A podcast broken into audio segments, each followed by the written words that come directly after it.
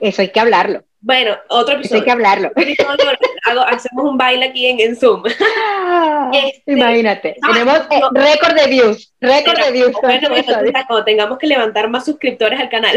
Eso que tú hiciste de ir al restaurante persa, eso probablemente te dio a ti demasiada este, información nueva de cómo otras culturas también ven las cosas y te va, y, increíblemente tu mente se va expandiendo y tú dices, ok, esto es como que ver mundo, ¿sabes? Que no somos nosotros solos el centro de, de, gravedad. Eso es un consejo muy importante, fíjate, date la oportunidad de abrirte. ¿ok? Porque muchas veces por el miedo que tenemos cuando emigramos es que queremos, no, quiero estar en casa y quiero que todo esté aquí y quiero, quiero sentirme segura, porque es allí donde parte, quiero sentirme segura. No tengas miedo, no tengas miedo, porque te vas a sentir segura en cualquier lugar del mundo, porque cualquier cultura te va a arropar.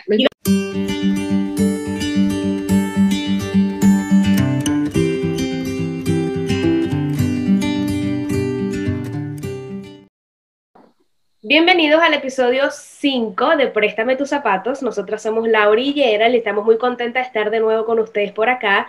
Cuéntame, Lauri, qué estamos celebrando hoy o conmemorando hoy conmemorando, sí. Hoy tenemos la sección Mira, cuéntame. Hoy, bueno, no es hoy, pero el tercer sábado de, mayo, todo, el tercer sábado de todo, de todo el mes de mayo, eh, se celebra el Día Mundial del Whisky. Es decir, que si no tomaste whisky, si no tomaste whisky el sábado 15 de mayo, no te preocupes, estás a tiempo, estás a tiempo, pero tienes que tomar whisky para conmemorar ese día. Por favor, lo que no te gusta, Laura, mira, un whiskycito, una cosita así.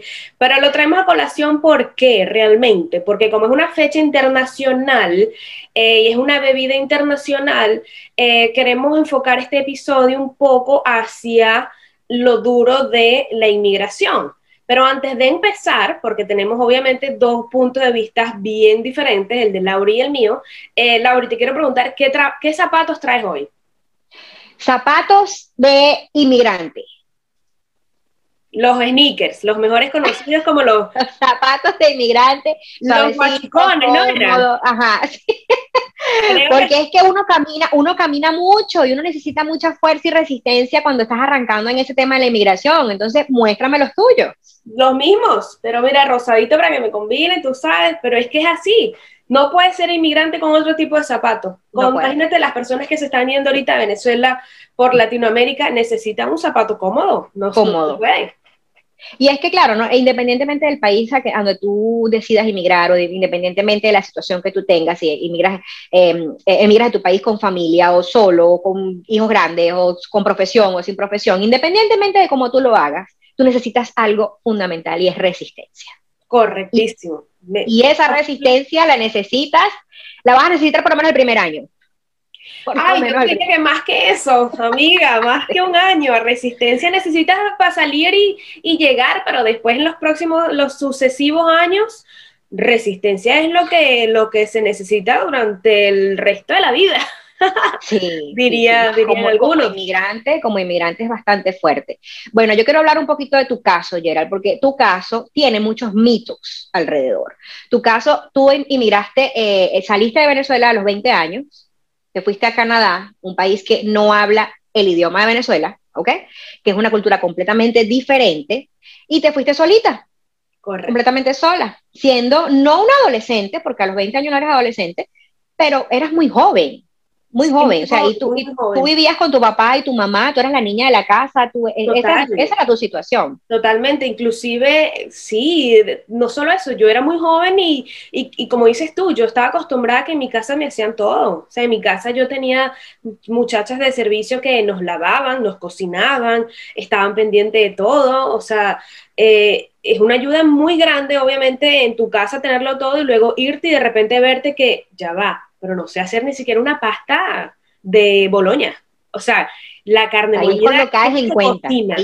Llama, yo ni siquiera, sabía cocinar, literal, no cocinaba nada. Mi hermano decía que, a mí se me quemaba el... El agua hervida. Bueno, el conflay, porque ni siquiera hervía el agua. o sea, el cereal con leche se me quemaba.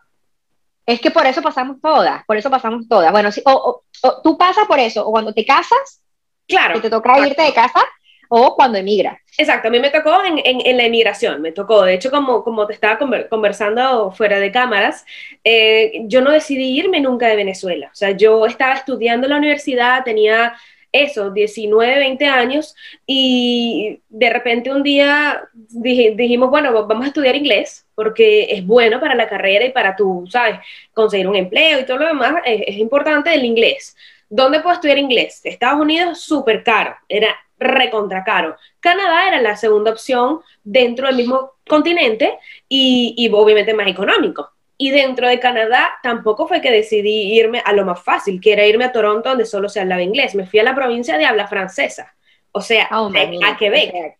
Entonces, no era solamente que tienes que aprender inglés. Cuando eso me hubiera encantado saberlo, fíjate, una de las cosas que me hubiera encantado saber antes de irme, a dónde me estoy yendo literal, o sea, averiguar más del sitio, porque cuando llego allá me entero que la provincia, su idioma principal es el francés, no el inglés. Entonces, bueno, sí, claro, por eso era más económico también.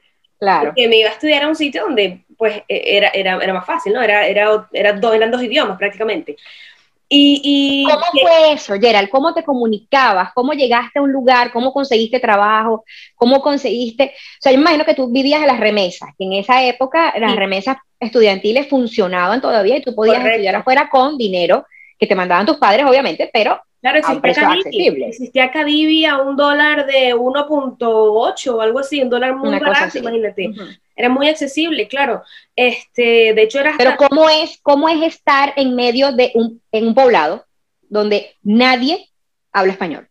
Sí, bueno, eh, eso, eso pensé en un principio, que nadie me iba a hablar español, sin embargo me sorprendí que sí había muchas personas que hablan español, sobre todo en, oh, hay muchas personas que, que emigran de Latinoamérica, porque Qué alivio, ¿no? Claro, es, increíble, pero después me di cuenta que es más fácil para el latinoamericano aprender francés que inglés, porque el francés es de la misma línea del latín.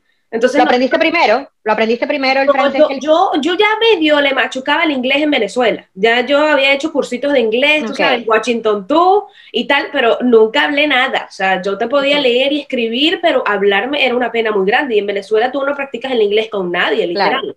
Entonces, llegar allá, yo me medio defendía con el inglés, pero cuando me di cuenta que la gente hablaba más francés, tenía que, dije, wow, o sea, además tengo que aprender otro idioma que es el francés. Te tocaba, porque montarte en el autobús, la gente no te habla en inglés en el autobús. Montarte en el ir al supermercado, la cajera no, normalmente no te habla inglés, wow. te hablan en francés. Y ahí tu oído empieza como que a pulirse. Y no solo eso, es un país tan multicultural que tú dices, no es un acento el que me tengo que aprender, es que estás aprendiendo inglés, estás aprendiendo francés y la gente te habla con 18 acentos diferentes. Entonces, eso es un reto muy grande. La verdad, un reto demasiado grande que me encontré allá. Y con siendo Canadá un país con un clima tan particular, tan particular, no voy a decir otro adjetivo, particular. yo. Por eso no voy, a, no voy a meterme en aguas profundas, pero sí sé que, que es complicado el clima ya eh, ¿Qué tal fue eso? Viniendo ese cuerpito tropical, viniendo del calorcito de Puerto Ordaz. No, eso, eso todavía está en proceso. Yo tengo 11 Imagínate, 11 años después. Sí, no, y yo conozco gente que tiene 20 y me dice, no, Gerald, esto es imposible acostumbrarse a esto. Ese invierno es más fuerte. ¿Quién se acostumbra a vivir a menos 40? Tú tienes que nacer en un país donde literal no has, no has sentido calor en tu cuerpo para tú decir, puedo vivir a menos 40 pero es que es un invierno muy largo, es una, una, sensación donde te falta el sol, donde no ves el sol salir por, o sea, el sol sale, pero está todo como nublado, ¿sabes? Todo muy gris, em, las nevadas son infinitas, entonces tú pasas literal una semana, dos semanas, tres semanas donde todo es blanco. O sea, tú ves el, el, el, suelo lleno de nieve blanco, el cielo blanco, el sol tapado, todo nublado, y tú dices, ¿yo dónde, a dónde me vine a meter? a, a meter? Eso, eh, eso, en algún momento te arrepentiste de, estar en Canadá, que por, por, sobre todo por el clima. Mira, yo no me he arrepentido nunca de estar en Canadá, porque Canadá es un país muy noble. O sea, Canadá a mí me ha enseñado y me ha abierto demasiadas puertas y yo estoy, muy agradecida con Canadá. Sin embargo, siempre he tenido obviamente en mi mente la idea de, irme. O sea, yo no me veo viviendo en Canadá el resto de la vida. Yo he visto y he, quemado mis etapas en Canadá y, siento que por eso es que no me he terminado de ir, porque cada vez que quemo una tengo otra. Y te puedo preguntar por qué no te ves a futuro allí. Bueno, no me veo futuro ahí porque yo, uno, soy demasiado familiar. Como, como tú has visto, yo amo y adoro a mi familia y, el hecho de saber y, sentir y, saber que mi familia está tan cerca de mí en Florida, en Orlando, en, en Miami, es como que ¿por qué tengo yo que pasar el resto de mi vida sola, lejos, en un país donde estoy si puedo estar en Miami? Con mi esposo sí puedo estar, exacto, cerca de mi familia en Miami. No solo mis padres están aquí, está mi hermano, están primos, tíos, familiares, tengo amistades. Entonces, parte de, la reflexión como, como ser humano, donde digo, si nosotros venimos a este mundo a, a ser felices, ¿por qué me tengo que alejar yo sola si yo quiero estar cerca? ¿Me explico? Me encantó. No, no, no, espero, no te crees eso. Tengo 11 años reflexionándolo. es, increíble, es duro. Y, ahora tengo la, disyuntiva, obviamente, porque mi esposo está nuevo en Canadá, está viviendo lo que yo ya viví hace 10 años y él está, él está dislumbrado, obviamente, con las bellezas de Canadá. Ciertamente es un país donde bueno, mira, tienes el seguro médico, tienes acceso a muchas cosas bien. Tienes muchos beneficios, beneficios de Estado, tienes muchos, beneficios. te, sientes, te sientes cómoda, vamos a decir, como ciudadana canadiense, te sientes cómoda, apoyada por el Estado. Eso es un Es un país, es un país que te permite ahorrar dinero, es un país que te permite crecer muy rápido porque no hay tanta competencia, diría yo, como, como en los Estados Unidos. Entonces, él está viendo eso y él me dice, yo de Canadá no me voy yo, yo no me voy. Yo le digo, pues papito, te irás a quedar solo porque yo sí me voy. Eventualmente me voy a ir. No, me voy. Y él me dice, bueno, yo me quedo con Luna. Bueno, te quedarás con Luna entonces, pero no. Sí, yo, tengo que decirle, esa discusión la dejamos para más adelante. No te preocupes, cuando esté más cerca el momento. Cuando le invitemos a él, le invitemos a él. Pero también, para quiero que... también quiero saber un poco de ti, porque tú también inmigraste, ¿verdad? No sola como yo, pero con un niño pequeño y con tu esposo. Entonces, ¿cómo fue ese choque para ti quizás? ¿Hubo un choque cultural, emocional o no? ¿O fue muy fácil, fluido? Bueno, eh, lo que pasa es que yo emigré a Florida. Y tú sabes que eh, cuando, yo, cuando yo emigré a Florida, eh, Florida es como que un, un, estado más de Venezuela. Conchale, sí. O Venezuela un estado más de la Florida, sí. No sé, no sé, pero como yo creo que George Harris ahora lo está diciendo, cuando los niños le preguntan, ¿naciste en Venezuela? Sí, ¿en qué parte? En el Doral. ¡Ay, no! ¡Qué cómico! Porque es que nosotros somos, eh, aquí hay demasiadas cosas de Venezuela. hay muchísima gente, hay muchísima gente, muchísimos venezolanos que, que, ya viven aquí en Florida. Entonces, es fácil para ti conseguir de repente eh, la comida, es fácil conseguir lugares donde puedas ir a comer y, y, y te sientes en casa, te sientes en, en, Venezuela. Eso es la parte, esa fue como que la, la condición que me puso Anthony, mi esposo, para salir del país. Yo no me voy a ir a un lugar donde yo no pueda sentirme en casa. Yo necesito un lugar donde yo, o sea, me dice, ah, yo estoy viejo, yo no puedo emigrar y, empezar de cero. Yo necesito sentirme un poquito, tú sabes, en casa. Y por la comida. Claro, sí. Eh, y el tema del idioma. Aquí en Florida prácticamente, o sea, yo creo que el 70% de la población habla español, entonces no, no hay mucho problema con eso. El choque cultural vino cuando llegamos, ¿ok? Cuando llegamos aquí, que nos tocó frentear la nueva vida y toda la cosa, em, yo, yo como te comentaba también fuera de cámaras, a mí me hubiese gustado escucharme más y dejarme, dejar que el país me hablara, que esta sociedad me hablara. Porque el país donde tú emigres te va a hablar, te va a decir, mira, estas cosas funcionan así, tú te vas a ir adaptando de acuerdo a las reglas que tú vas aprendiendo. Si tú solamente escuchas a las personas que te están aconsejando y tú escuchas a las personas que están a tu alrededor, tú vas a vivir es esa realidad, no vas a vivir la tuya. Eso fue lo que a mí me pasó. Incluso le pasó a mi esposo y en esto ya estábamos hablando de eso y, y él me hizo ese comentario precisamente. Me dijo, a mí me hubiese gustado no escuchar tanto las voces de afuera y dejarme llevar por mi instinto.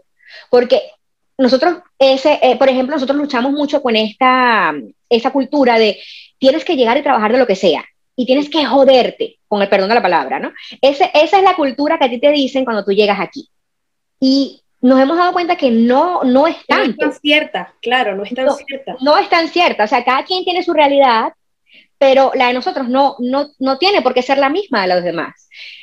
Yo me, me enfoqué cuando llegué yo dije, yo quiero trabajar de mesera porque yo quiero aprender inglés bien. y la única forma de aprender inglés bien es que tú no tengas más opción que hablarlo. Claro. Esa es la única manera de aprender. El restaurante es el mejor sitio, en, locales. Claro, y que tú sea, y, y, asegúrate de que ese local sea un local de habla anglo, o sea, no, porque si vas a trabajar en un restaurante latino no estás haciendo nada. Sí, sí, claro, no te dejes meter a Barú, no sé, a un local en Miami. No, restaurante de, carne en vara, una cosa, no, no, no. Este, yo trabajé, imagínate, yo trabajé en un restaurante que era iraní, entonces, o hablaba persa o hablaba inglés. No, y no, aprendiste, no aprendiste nada persa.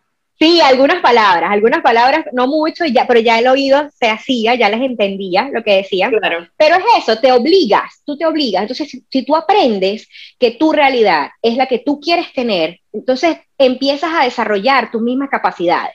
Parece mentira, pero es así, cuando tú mismo te obligas. Calla las voces de afuera y empiezas a trabajar por lo que tú quieres. Yo quería aprender inglés y yo lo hice, pero lo hice de la manera que yo pensé que funcionaba y me funcionó. Entonces, eso es como que parte de la reflexión más importante es calla las voces de afuera y no escuches realidad, no veas realidades ajenas. Vive tu, vive tu realidad. No a todos nos va igual. Claro, no a todos nos va igual. Me hiciste recordar que bueno, hace 11 años que llegué yo a Canadá y obviamente yo no tenía ese, ese, ese apoyo, como dices tú, de que la sociedad era latina, de que la gente me hablaba español, o sea, sí podía y sabía ciertos sitios donde, mira, aquí hay una comunidad latina, aquí hay algo, pero no era lo normal. Y me hiciste recordar que yo vi evolucionar a Montreal en los últimos 10 años. Cuando yo llegué allá, había un solo local latino y lo cerraron como a los dos meses. Y dije yo después, ¿ya ahora qué hago? Porque donde, donde, se me tocó rumbear en los americanos, ¿no? Bueno, en este caso canadienses. Luego vi, había un solo local eh, de comida, de latina, o sea, por ejemplo, un local colombiano. Y dije, bueno, me acostumbro a que hay un solo local colombiano. Sin embargo, tú, no, en el proceso te das, va, eso me ayudó a entender a otras culturas, quizás, ¿ok? Porque quizás cuando tú llegas y estás de una vez arropado por tu misma Em, cultura, como, como pasa en Miami, que tú llegas y prácticamente estás en, en, otra colonia de Venezuela, tú te casas exacto con, otra vez con los tuyos y no te da chance de abrirte y conocer a los demás. Eso que tú hiciste de ir al restaurante persa, eso probablemente te dio a ti demasiada este, información nueva de cómo otras culturas también ven las cosas y te va, y, increíblemente tu mente se va expandiendo y tú dices, ok, esto es como que ver mundo, ¿sabes? Que no somos nosotros solos el centro de, de, gravedad del mundo, que hay otras personas que también están haciendo o tratando de hacer lo que tú y aprendes de ellos. Yo a mí eh, creo que en esos años de ver cómo Montreal evolucionó, que no tenía yo esa, esa oportunidad de estar inmersa en mi cultura latina, me dio el chance a mí de que conocí la cultura árabe a fondo, por ejemplo. Tenía muchos amigos árabes, saudis, que aprendí tantas cosas de ellos que fue increíble para mí, porque además yo bailo danza árabe, los que no saben, y eso lo podemos dejar para otro episodio, era como que yo, yo sentía, dime, dime. Eso hay que hablarlo. Bueno, otro episodio. hay que hablarlo. hacemos un baile aquí en, Zoom. Este, imagínate, tenemos eh, récord de views, récord de views. Bueno, cuando tengamos que levantar más suscriptores al canal. bueno, eso me permitió eso, conocer culturas muy nuevas. Entonces empecé a tener amistades, mira, italianos, filipinos, eh, persas, eh, de Irán, este, los árabes. Pero tú te das cuenta que... eso me dio demasiado conocimiento. Pero es que el punto allí, el resumen de todo eso que estás diciendo fue que tú te diste la oportunidad de crecer. Pero fíjate que porque, pudiste, haberte cerrado, pudiste haberte cerrado. Claro, pero no tenía opción, porque no era que yo podía de repente quedarme en mi cultura sola, ¿sabes? Como que ahí están los venezolanos, me quedo con ellos. No, me allí. no existían, decía yo en ese momento no existían. O estábamos muy separados, ¿me explico? O sea, muy, muy inmersos yo no recuerdo Instagram completamente hace 11 años, no era lo mismo que hoy, obviamente, entonces no podías conseguir tantas cosas, estábamos muy dispersos. Obviamente hoy en día es otra cosa, Montreal tiene cualquier Pero esa, eso, eso es un consejo muy importante, fíjate, date la oportunidad de abrirte, ¿ok? Porque muchas veces por el miedo que tenemos cuando emigramos es que queremos, no, quiero estar en casa y quiero que todo esté aquí y quiero, quiero sentirme segura, porque es allí donde parte, quiero sentirme segura. No tengas miedo, no tengas miedo, porque te vas a sentir segura en cualquier lugar del mundo, porque cualquier cultura te va a arropar. y vas a ganar mucho conocimiento.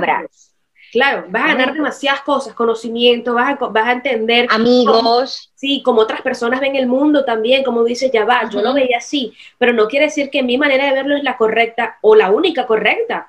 Ellos tienen otra manera de criar, y lo hablábamos anteriormente, ellos tienen otra manera de trabajar, otra manera y, tú te nutres de eso también. Es, es importante, en, este proceso de inmigración, es importante que tú aprendas de, de todos también un poco. Eh, yo creo que eso es parte de la globalización también como tal.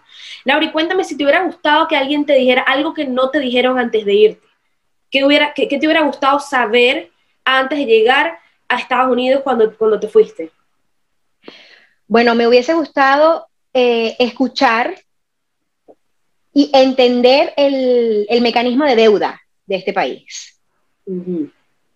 Porque nosotros, gracias a Dios, no nos endeudamos tanto cuando llegamos, pero sí hemos sacado la cuenta y sentimos que perdimos dinero, perdimos mucho dinero. Entonces eso me hubiese gustado, como te digo, no escuchar tanto las recomendaciones ajenas y dejar que la cosa fluyera. Entonces, para mí ese, yo creo que ese es el consejo más importante que yo desde mi perspectiva puedo dar. Tienes razón. No te, no te, no, no escuches tanto las realidades ajenas, porque no es lo mismo tu realidad que tú de repente emigraste, supongamos una muchacha de 20 años que emigra aquí a Florida, llega sola, sin ningún tipo de responsabilidades, no me puede dar el mismo consejo que una mamá, o sea, mi, mi, mi perspectiva es distinta. Claro. Entonces, es importante no escuchar tanto a los demás. Aprende a seguir tus planes y seguir tu intuición, porque nos pasó. Sí perdimos dinero, sí, sí, sí lo siento, siento que perdimos dinero por escuchar realidades ajenas. Claro, en mi caso yo diría mm, algo parecido, yo diría, este, me hubiera gustado que me, que me hubieran dicho, confía en ti, o sea, escúchate, conócete, confía en ti y haz lo que tú quieras hacer y no lo que tengas que hacer, como dices tú, lo que está fuera que parece que tienes que hacer. Porque en ese camino me di cuenta que no me conocía. Entonces estaba, fíjate, yo estudié en Venezuela ingeniería y no terminé mi ingeniería ya, me faltaban dos semestres cuando me vine a estudiar inglés a Canadá porque venía solo seis meses a estudiar inglés. Luego en el camino de los seis meses me dijeron, no te devuelvas, la situación aquí no está fácil, busca cómo quedarte.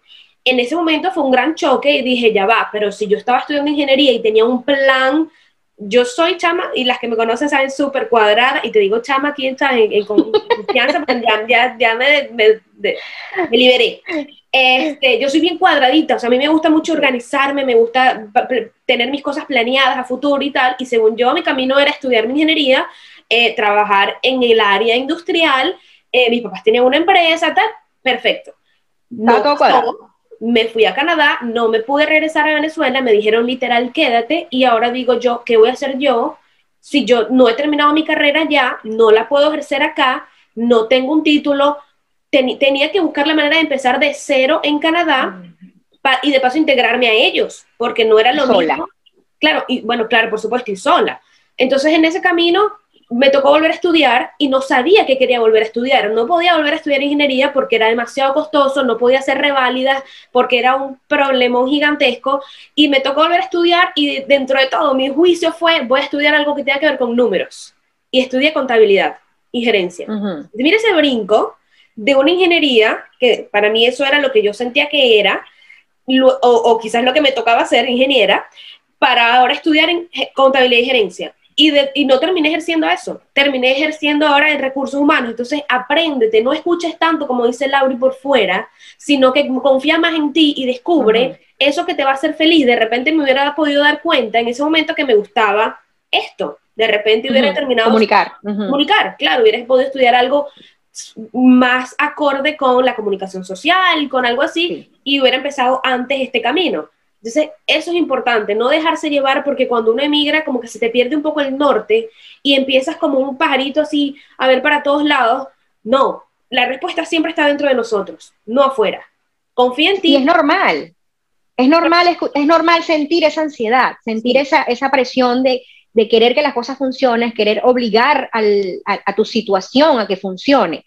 Pero eh, es que nosotras que ya lo hicimos, y que ya yo siento que ya yo pasé esa etapa de, de, nueva inmigrante, yo te puedo decir, deja de escuchar a los de afuera, deja de escucharlo y, y, empieza a hacer las cosas de acuerdo a tu intuición, a tu perspectiva, lo que tú ves, si tú ves que ese trabajo es bueno para ti, tómalo. Claro. tómalo. No pienses en, no, que es que no puedo, porque mis padres, porque de repente fulanito me dijo que es mejor trabajar en otro lado, porque yo tengo que hacer esto porque su tanito lo hizo. No somos el otro. Cada quien tiene una realidad distinta y mi realidad es completamente distinta a la de Gerald. Es así, hay que aceptarlo. Ese es el consejo primordial de este episodio. Cierra los oídos y abre los ojos y siente esta nueva realidad. Siente lo que que en tu corazón, claro. A mí me pasó que obviamente mirar a los 20 y sola, el, mayor miedo y sí, el mayor miedo que, pude sentir fue la soledad, obviamente no tener cerca. Te iba a preguntar eso, eh, el tema de la depresión, ¿cómo lo llevaste? Es muy duro. A mí, a mí me pegó duro, aunque yo soy, yo soy muy fuerte. O sea, creo que me he dado cuenta y lo sé, y hoy en día lo digo con firmeza, yo soy muy fuerte y mi, igual mi, mi, umbral o umbral del dolor es muy alto, ¿no? Entonces yo, yo siento que eso me ayudó a mí a mantenerme, mantenerme firme. Yo tenía amigas que me decían, ah, te vas para Canadá y te vas a quedar, ah, y al año te devuelves. Yo no, yo no creo que te quedes, es muy duro irse solo, es muy duro irse solo. Y es muy duro sentirte que no tienes ese apoyo al lado porque no tienes una pareja, porque no están tus padres, porque no tienes tus hijos, o sea, no, no tienes a nadie. Entonces, esa depresión te puede llevar a ti a caer bajo. Yo diría, si te sientes solo, porque, y sobre todo en estos momentos que mucha gente ha emigrado en pandemia, donde todo está cerrado y es peor, y conocemos personas que, les ha pegado duro, tienes que buscar apoyo en alguien. O sea, no, no te encueves, no te dejes estar solo. Yo, yo me la pasaba en la calle y, literal, o sea, sola. Yo decía, yo porque no tengo alguien al lado, yo voy a dejar de ir al cine. No, yo me iba al cine sola y caminaba por las calles sola y paseaba sola y me sentaba en un café sola y dije, aprendí a estar sola. Yo no le tengo miedo a la soledad hoy en día, pero en ese momento sí le tenía y, era como que, ¿y ahora? ¿Y quién, y, quién me acompaña, sabes? Y, tomar tus decisiones solas era, era como que, wow, si la estoy cagando, la, la, cago sola, pues por decirlo así. En cambio, cuando tú tienes a alguien, por lo menos la decisión es mitad y mitad. Pero entonces el consejo que yo daría en ese punto es no, mm, no te hundas más. O sea, si tú sientes que estás solo, que te deprimes, busca la manera de, eh, de, sobrellevar y de salir de ese hueco. Es muy difícil, lo sé, y, hay personas que, van a decir, parece que es más fácil. Tienes que tratar de trabajar en tu mente un poco, quizás también, como que buscar la manera de meditar o de escuchar, eh, sí, esas meditaciones guiadas, porque tampoco es que yo me sentaba a meditar, no, pero sí, sí me ayudaban, como que a, a encontrarme a mí misma y decir, ya va, yo estoy sola, pero, pero, o sea, físicamente, pero las personas están conmigo a mi alrededor. Ahí me hice amiga de WhatsApp, obviamente, donde tenía 18 grupos con mamá, papá, familia, y eso era todo el día, buenos días, buenas tardes, ¿cómo está? ¿Sabes? Videollamadas, gracias a Dios tenemos las videollamadas, eso ayuda muchísimo a mantener, y creo que eso afianza aún más el, el, el contacto con tu familia.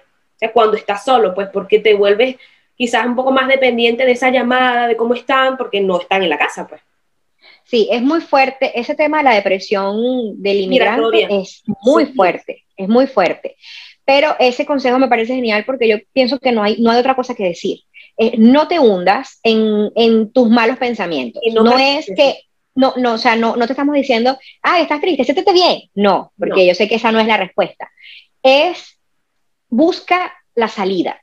Busca la salida a, a, ese lugar donde estás, donde estás entrando, porque ya estás dentro de la depresión me acabas de hacer recordar que yo ponía mucha música, creo que te lo comenté anteriormente o no aquí en otro episodio, pero yo aprendí a reconocerme. En los momentos que estaba down, que estaba triste, yo decía, no, no, no, no, música y de una reggaetón, pero a todo volumen y enseguida la música te cambia. O tienes que aprender y creo que eso, eso hace la soledad, que tú aprendes a reconocer y, escuchas tus pensamientos demasiado más, entonces tratas de controlarlo de esa manera. No, no, no, musiquita, peliculita, cambia el ánimo, actívate, ya, se te pasó. O sea, no dejes que se te hunde y me voy a echar a, morir en la cama a llorar. No, no, no, no. no. Y bueno, si pasa eso, que ya, la, que ya se te escapa de tus manos, que no tienes salida, que sientes que no tienes manera de salir de donde estás, busca ayuda profesional.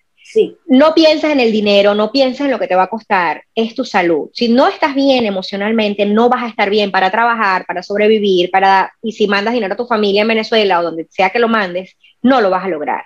Entonces, algo que me decía mi jefe siempre cuando yo de repente me sentía agobiada por, por todo este, el, el trajín de adaptarme al país, él me decía, si tú no estás bien, no vas a poder ayudar a nadie. Claro. Eso me lo decía el, el, el, árabe con el que yo trabajaba, él me lo decía, árabe no, es iraní. Me decía, tienes que estar bien tú personalmente, internamente. Entonces, eso se me quedó grabado y ese es el consejo que yo siempre le doy a todas las personas. Si no estás bien tú, no vas a poder ayudar a nadie. Entonces, primero, busca ayuda profesional, búscala, que eso no está de más y nunca es costosa no importa lo que cueste, no es costosa. Sí, si te, se te está escapando de las manos, busca la ayuda, háblalo, dilo. Siempre estás a un mensajito de decirle a alguien que esté en tu vida, sabes que no me siento bien, estoy triste, o mira, me estoy, estoy deprimido, porque sabemos que la depresión te puede llevar a un estado emocional muy fuerte donde las personas empiezan como a cerrar. Entonces, esto de la depresión migratoria es igual. Tienes que buscar la manera de soltarlo. Y, sobre todo la depresión está dentro, tú tienes que sacarla. Háblalo, coméntalo y como dice Laura, busca ayuda profesional si al final la necesitas. O si no, pon como yo música, volumen bien alto, también.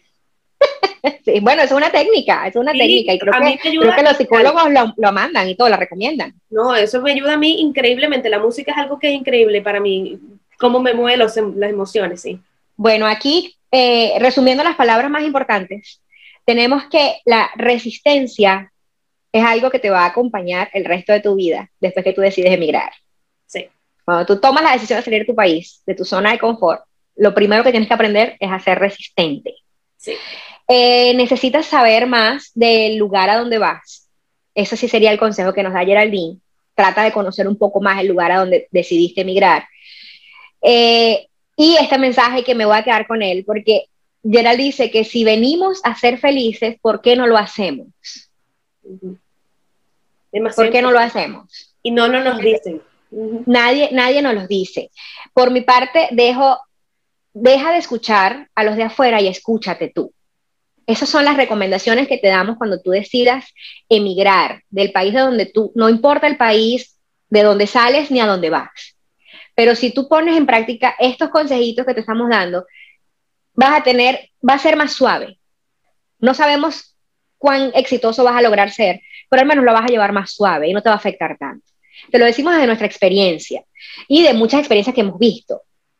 Sí, si tienen de repente alguna duda específica, alguna pregunta de cómo hicimos o algo, yo estoy en Canadá, Laura está en Estados Unidos, déjenos las preguntas en, el, en los comentarios, en la sección de comentarios, nosotros con mucho gusto podemos responder o inclusive si vemos que, que la gente está bastante interesada, pudiéramos grabar otro episodio donde hablemos más en profundidad cómo es el emigrar a Canadá o a Estados Unidos este, específicamente. Y nada, de nuevo, muchas gracias por estar con nosotros, gracias a los nuevos suscriptores, gracias a todas las personas que nos están siguiendo por las cuentas de Instagram, eh, arroba préstame tus zapatos podcast, está el canal de YouTube, también estamos por todas las plataformas de Spotify, eh, Apple Podcast y, bueno, nada, creciendo. Google Podcast.